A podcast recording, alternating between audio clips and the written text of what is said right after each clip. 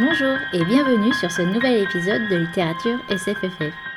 Dans le cadre du Black History Month de 2021, c'est la trilogie aux trois prix Hugo de N.K. Jemisin que je vais vous présenter, les livres de la Terre fracturée. Mais tout d'abord, faisons la présentation de cette autrice. Nora Jemisin est une afro-américaine de 48 ans dont les écrits s'articulent autour de la science-fiction et de la fantasy. Elle a obtenu une licence en psychologie, puis un master en éducation, et c'est en 2002 qu'elle participe à des ateliers d'écriture. Dès sa première publication en 2004, les prix littéraires tombent les uns après les autres. Nebula, Locus, Hugo et British Fantasy, son travail est couronné de succès.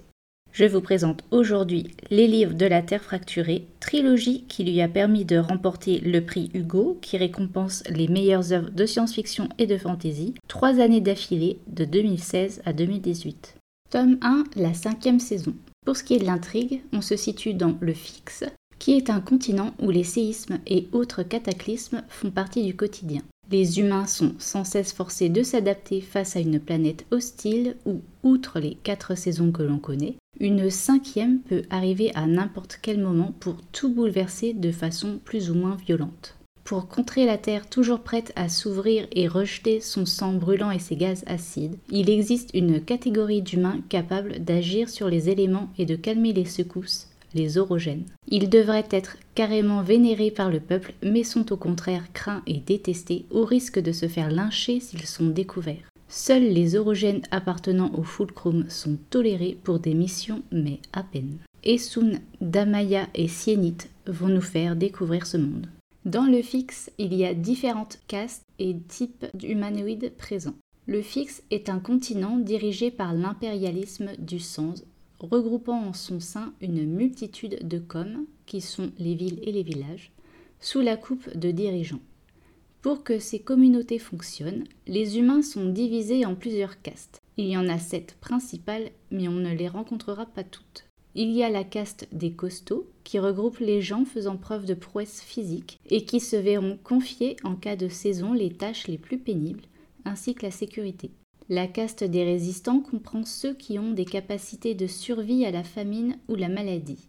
Ils s'occupent des infirmes et des cadavres pendant la saison. La caste des dirigeants, c'est tout simplement la bureaucratie et ceux qui sont à la tête des coms. La caste des innovateurs choisit ceux qui font preuve de créativité et d'intelligence pratique. Ils sont chargés de résoudre les problèmes techniques et logistiques lors des saisons. La caste des reproducteurs regroupe ceux qui sont choisis en fonction de leur santé et conformation avantageuse en cas de saison. Ils prennent des mesures de sélection pour conserver la robustesse des lignées et améliorer l'espèce. Le Fulcrum est un ordre paramilitaire créé après la saison des crocs, dont le quartier général se trouve dans la capitale Lumen. Sa fonction est d'entraîner les orogènes qui seront dès lors autorisés à pratiquer leur art sous la supervision de gardiens. S'ils dérapent ou se révèlent peu compliants, les gardiens sont là pour les tuer afin d'assurer la sécurité de la population. Les gardiens annulent la possibilité aux orogènes de puiser dans leur pouvoir rien qu'en les approchant, les rendant ainsi vulnérables. Ils sont également en charge de traquer les orogènes sauvages dans le fixe pour les tuer ou les ramener à l'humaine, c'est selon.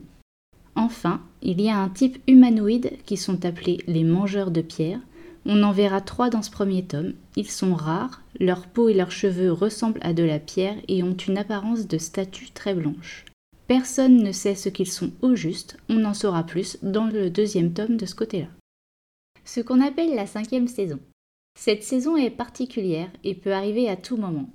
Une cinquième saison peut durer plusieurs mois ou années et il peut se passer plusieurs décennies voire siècles entre deux cinquièmes saisons. Difficile donc de prévoir et toutes les coms ont instauré un système de réserve pour avoir des kits de survie à offrir aux membres de leur population. Les cinquièmes saisons sont nommées par rapport à la forme qu'elles ont prise. Par exemple, la saison de l'étouffement qui a duré 5 ans et causée par une éruption volcanique couvrant 1500 km de diamètre a provoqué un nuage de cendres qui se solidifiait au contact des poumons et tuait par suffocation. La saison de l'acide, causée par une secousse sismique dans les profondeurs marines, a provoqué une acidification des eaux qui a mis fin à la pêche. La saison des crocs, qui a duré 11 ans, Causé par un séisme déclenchant l'explosion d'un supervolcan, le nuage de cendres a englobé la Terre entière et comme 900 ans la séparaient de la dernière, plus personne ne s'y attendait. Les vivres sont donc rapidement venus à manquer et le cannibalisme est apparu.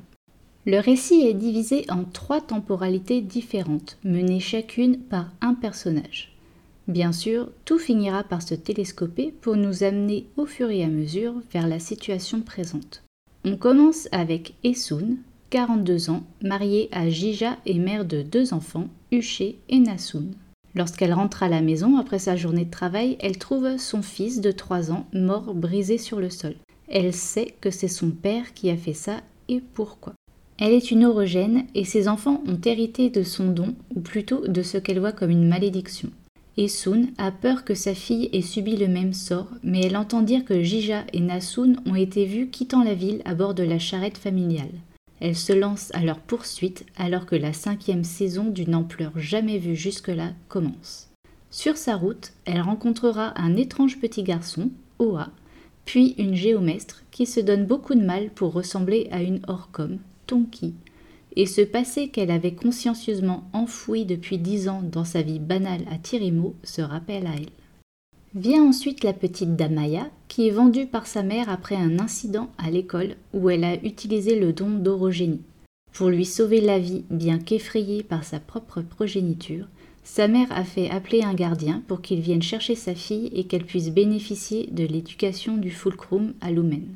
Shafa, gardien Manda, lui témoigne une affection mêlée de violence pour obliger la petite à savoir se contrôler même dans la douleur. Prix à payer si elle veut rester en vie. Un orogène qui ne sait pas se contrôler est dangereux pour la communauté entière. Au fulcrum, les enfants appelés poussières ne se font pas d'amis et ceux qui n'arrivent pas à passer les examens délivrant des anneaux, 10 au total pour l'orogène le plus fort, ils sont tout bonnement éliminés. Pour finir, nous avons Sienite, qui est une orogène du Fulcrum. Avec elle, on apprendra ce qui est appris dans cette école paramilitaire et les adultes qui y sont façonnés. En public, il faut toujours donner une impression d'assurance et de compétence. Interdiction stricte d'exprimer la colère sous peine de mort. Sienite a quatre anneaux, son mentor, Albâtre, est un dix anneaux, et elle est envoyée coucher avec lui pour fabriquer du petit orogène puissant. Mais avec cet homme plein de colère et d'amertume, elle va découvrir ce qui se cache derrière ses reproductions forcées et ses moches à voir. Ils ont également une mission, aller sur la côte dans la com d'Alia, qui a un port en train de se boucher à cause d'une barrière de corail. Il faut l'éliminer pour permettre la reprise du commerce, mais ce qui se cache sous ces animaux marins va bouleverser la vie bien réglée de Sienite. Dans ce premier tome, le monde nous est livré au fur et à mesure que l'histoire se déroule, et il faut rester bien concentré devant certains termes. Car les protagonistes savent de quoi il s'agit, ils ne vont donc pas nous expliquer ce qu'ils font et les problèmes qu'ils rencontrent. Par contre, les éléments distillés au compte-gouttes permettent au lecteur de comprendre les fonctions des personnages rencontrés et ce qu'est cette fameuse cinquième saison, rendant la lecture tout de même assez fluide, avec les clés bien en main. Le tome 2 s'appelle La Porte Céleste on retrouve Esun installé avec ses compagnons de route, Oa et Tonki, dans la Castrima souterraine. C'est le choc pour Esun, qui retrouve son ancien mentor, Albâtre, mourant à l'infirmerie. C'est lui qui a provoqué la saison en cours par vengeance, et il va enseigner tout ce qu'il peut à Esun pour lui permettre de régler définitivement le problème des saisons. Il a fait des recherches et découvert l'existence d'un satellite qui a disparu du ciel depuis des siècles, la Lune. On ne sait comment, elle a perdu son orbite initiale autour du Père Terre, comme l'appellent les fixes, déclenchant le début des saisons. La mission d'Essoun, connecter les 216 obélisques qui gravitent dans le ciel pour créer la porte de cristal et attraper la Lune à son prochain passage pour la remettre dans son orbite initiale. Ce sera également l'occasion de découvrir l'origine du nom des mangeurs de pierre et les dérives qui peuvent survenir dans la quête de vivre. En parallèle, nous retrouvons Nasun, qui a été emmené par son père après avoir tué le petit Huché en découvrant son orogénie. Nasun a 8 ans, mais sa particularité qui provoque haine et confusion dans le regard de son père va l'obliger à mûrir très vite. Jija a entendu parler d'une ville qui guérit les orogènes pour en faire de parfaits humains. C'est pour cette raison qu'il tente au maximum de ne pas tuer le monstre qui lui fait face en se rappelant que c'est également sa petite fille chérie et qu'à Nouvelle Lune, elle pourra être sauvée. Nasun a conscience du dilemme de son père et va le manipuler pour survivre. Arrivée à Jekiti, elle va y retrouver Shafa et apprendre à utiliser son pouvoir. Elle comprend qu'elle adore son orogénie, qu'elle refuse d'y renoncer pour satisfaire autrui et que de toute façon la guérison est un mythe. On découvre également que Shafa n'est plus le gardien qu'il était à l'origine, qu'une entité a pris possession de lui mais qu'il lutte contre elle. Il devient comme un père pour Nasun. Dans le tome 3, intitulé Les cieux pétrifiés, on retrouve toujours nos deux héroïnes, Esun et Nasun, mais également Oa, qui nous raconte l'origine des mangeurs de pierre et ce qui a provoqué les cinquièmes saisons, leur responsabilité. L'enjeu majeur de ce tome, c'est réussir à créer la porte de cristal pour attraper la Lune, mais deux visions s'affrontent. Esun veut mettre fin aux cinquièmes saisons pour que la planète soit de nouveau paisible et sauver l'humanité. Nasun, par contre, est persuadé que sauver l'humain ne fera que renforcer les persécutions envers les orogènes. Ce qu'elle veut, c'est une paix définitive. Elle a donc une vision radicale des choses, tuer la vie. Dans cette trilogie, il y a diverses thématiques qui sont à l'honneur, de manière plus ou moins subtile. L'écologie est bien entendu centrale, avec toutes les catastrophes naturelles qui forcent les humains à s'adapter sans cesse. Le savoir technologique a été perdu. Avec les orogènes, c'est l'esclavage qui est dénoncé. Pour avoir des orogènes plus puissants, le fulcrum désignait les partenaires à accoupler, comme le maître ses esclaves pour obtenir les plus robustes. Ils sont également vus comme des outils et pas comme des humains. La colonisation est également mentionnée avec l'antique Sans qui s'accapare tout ce qui l'intéresse. Dans les thématiques plus légères mais qui ont leur importance pour les concernés, les diverses textures du cheveu africain et nuances de couleur de peau sont utilisées pour décrire les personnages principaux comme de passage. Voilà, littérature SFFF, c'est fini pour aujourd'hui.